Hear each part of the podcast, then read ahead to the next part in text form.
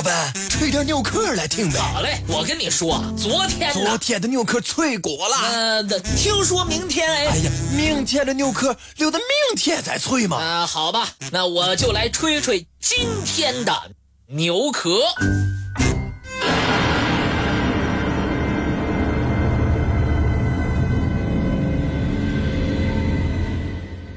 在中国。灿若繁星的古代文化遗址中，三星堆和金沙遗址尤为神秘。他们的神秘给后人留下了许多未解之谜。三星堆的发现，将古蜀国的历史推前到五千年前。然而，这里数量庞大的青铜人像、动物。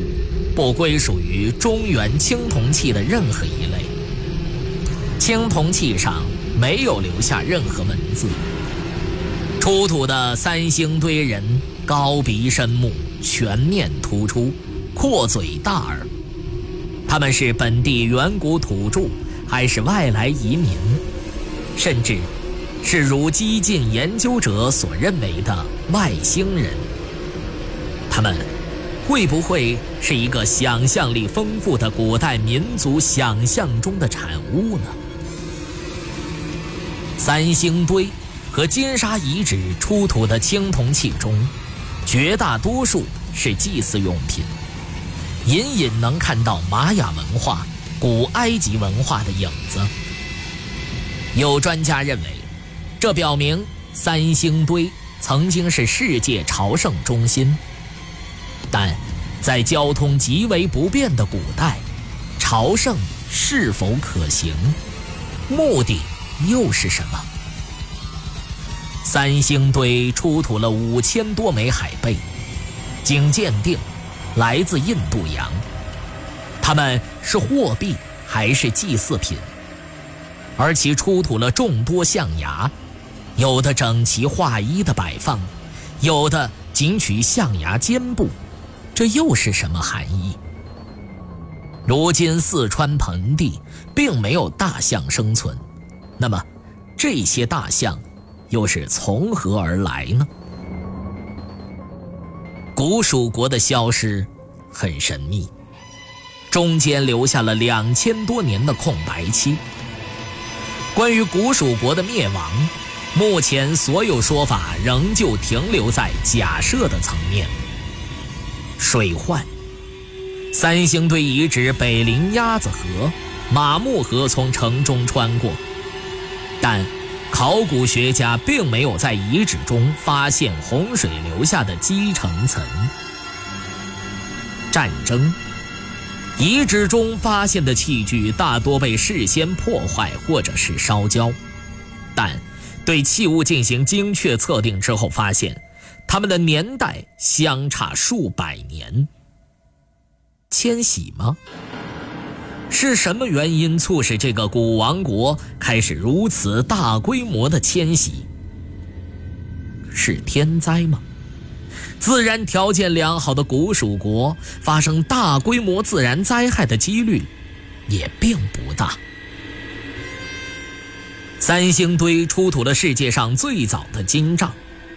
基本上，学术界已经认可其为权杖，但上面所刻的鱼、箭头等图案，到底是文字还是图画，至今并没有一个确凿的说法。一个民族必备的文明要素，三星堆都已经具备，只缺文字。文字说，一派的专家。已经在试图破译。图画说一派的专家认为这些单个存在的图案不具有文字的特征和研究价值，谁对谁错呢？裸人是金沙遗址出土的最有特色的文物之一，目前已经出土了十二尊，造型大致相似。表现的基本都是被捆绑的裸体男性跪像，裸人大多雕刻细腻，人物的面部表情非常丰富。裸人有的与石蛇一起埋葬，有的与石虎、石壁等有规律地摆放在一起。这一切迹象说明裸人是特殊的祭祀用品。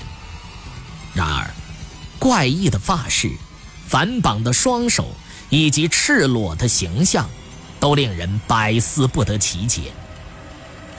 在中原地区的远古遗址中，比如殷墟，不时也会有贵丽玉像的出土。这些贵丽玉像身上都有衣服蔽体，看得出身份比较高贵。像金沙石像这样赤裸的，在中原文明当中从来没有发现过。他们来自何处？他们的族属是什么？石像的用途何在呢？在金沙遗址中，出土了一类独特的金蛙造型器物。在中国远古神话传说中，蛙是生殖崇拜和月亮崇拜的代表。中国古代文献中有很多关于月中有蟾蜍的记载，同时，祭蛙求雨也是一种较为古老的祭祀习俗。这类造型的金器为金沙遗址所独有。有学者推测，此类器物很有可能是与金沙太阳神鸟金饰组合，贴附在漆器上一起使用的。它的构图为太阳神鸟金饰居于漆器的中央，周围等距放射状或旋转状的排列金蛙形器。也有专家认为，金沙的金蛙从嘴部造型来看啊，并不像蛙嘴，而像鸟嘴，而且有呈螺旋形的翅膀，因此很有可能也是从鸟变化而来的。甚至有人推测，它们可能是风神兼水神于强的化身。如果说金沙遗址的发现，是中国考古界在本世纪初收到的一份大礼。那么，三星堆则已经累积了长达七十年考古发掘的成果。然而，十几次的大规模发掘，不过发掘了八千多平方米，在十二平方公里的文化重点保护范围内，这个数字小得可怜。那些没有揭开的地层中，还埋藏着多少秘密呢？我们期待着早日揭开这一神秘的面纱。